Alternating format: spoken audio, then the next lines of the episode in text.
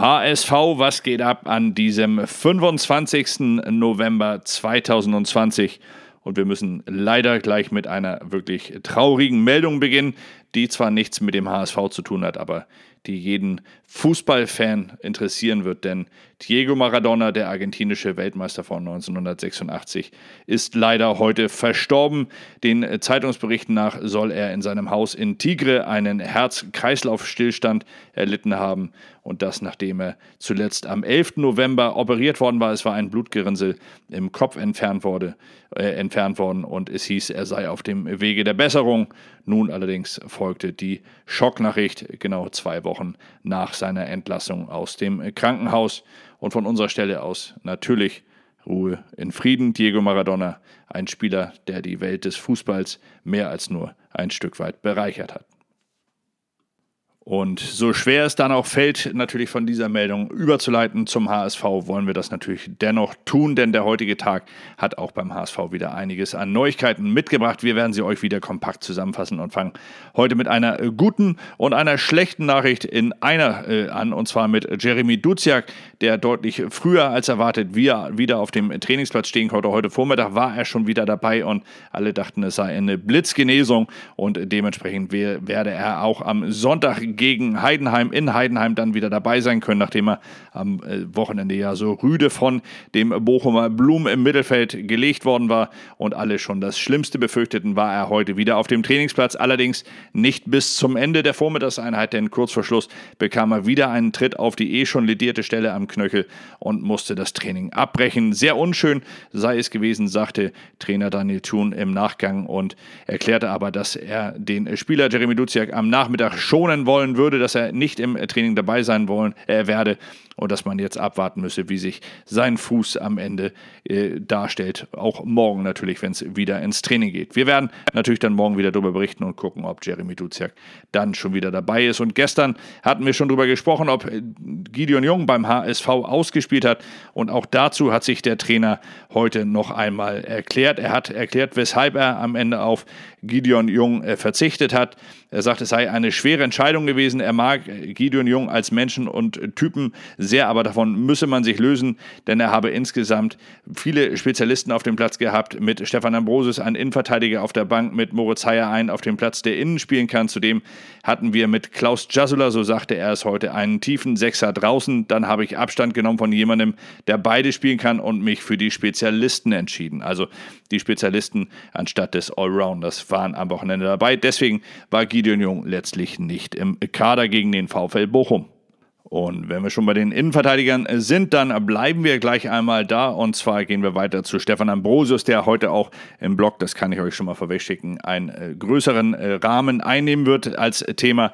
Denn Stefan Ambrosius, er war nicht nur am Wochenende gegen Bochum nicht auf dem Platz, was ich persönlich nicht verstehen konnte, sondern er soll ja auch noch beim HSV seinen Vertrag verlängern. Bis Weihnachten hatte man gehofft, das alles erledigt zu haben.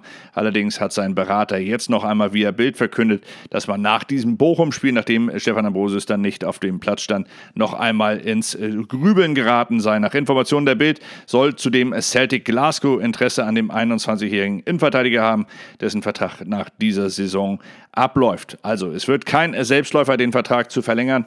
Und wer den Berater in den letzten Wochen gehört hat, der kann sich vorstellen, dass das eh schon an sich schwierig genug wird, hier auf einen Nenner zu kommen. Und auch in der Hamburger Bürgerschaft gehören Diskussionen natürlich zur Tagesordnung. Das bringt das Geschäft so mit sich.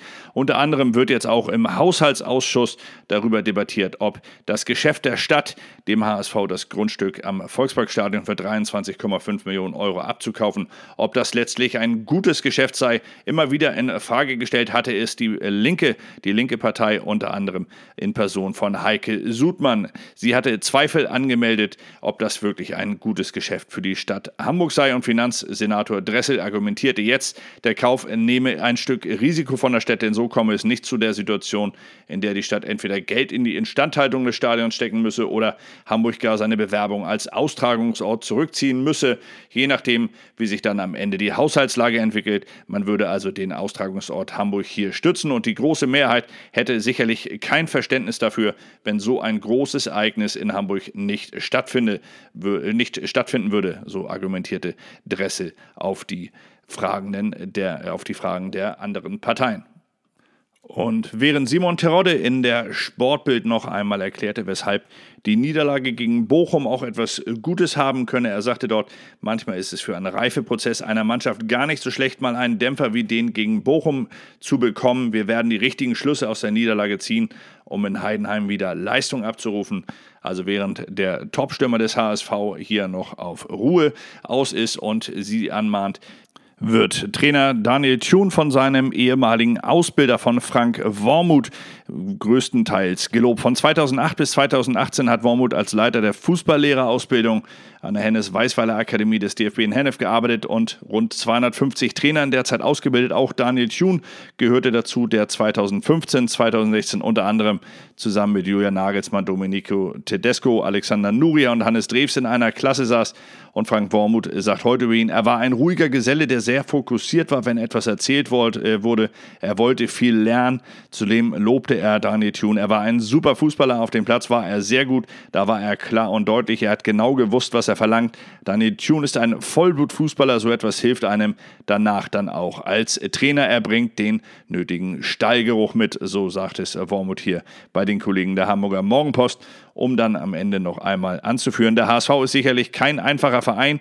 Ich freue mich aber sehr für ihn und der Start war ja auch auf jeden Fall schon einmal erfolgreich. Ja, sehen nicht alle so, das hatten wir gestern im Blog ja auch schon beschrieben, aber insgesamt muss man es einfach so festhalten. Noch ist der HSV meiner Meinung nach stark im Soll. Aber wie es weitergeht, das werden wir sehen und das werden wir vor allem am nächsten Sonntag sehen, wenn es nach Heidenheim geht. Bis dahin sind es aber noch ein paar Tage und wir werden natürlich in diesen Tagen wieder für euch da sein mit dem, äh, mit dem Morning Call, wollte ich schon sagen, Entschuldigung, mit dem Podcast HSV. Was geht ab, werden wir euch natürlich jeden Abend informieren, was sich so beim HSV alles ereignet hat. Und ich möchte heute schon einmal hinweisen darauf, dass morgen Abend über unseren YouTube-Kanal auch die Veranstaltung in der Tankstelle, der nächste Tankstellentalk, äh, live übertragen wird. Ab 19.15 Uhr könnt ihr dann dabei sein, wenn unter anderem mein Kollege Kevin äh, Knack steht, da äh, zur Rede oder da Rede und Antwort steht und auch Jonas Bold, der Sportvorstand des HSV, mit vor Ort ist. Zudem werden dort Versteigerungen stattfinden zugunsten des guten Zwecks, zugunsten verschiedener notleidender Unternehmen natürlich auch, die mit dem HSV verbunden sind. Es werden Trikots, äh, äh, signierte Trikots äh, versteigert. Es werden Utensilien von äh, der Band Abschlag gespendet und dort versteigert steigert. Also es lohnt sich allemal dort einmal reinzuschalten und am besten dann auch noch mitzubieten, um den guten Zweck hier auch zu unterstützen. Also morgen Abend ab 19.15 Uhr, wie gesagt, findet die Veranstaltung statt und wir werden es live über unseren YouTube-Kanal für euch übertragen. Also bis dahin, euch allen erst einmal einen richtig schönen Abend, genießt ihn, wo auch immer ihr seid, was auch immer ihr macht und vor allem bleibt gesund. Das ist das Allerwichtigste. Bis dann. Ciao.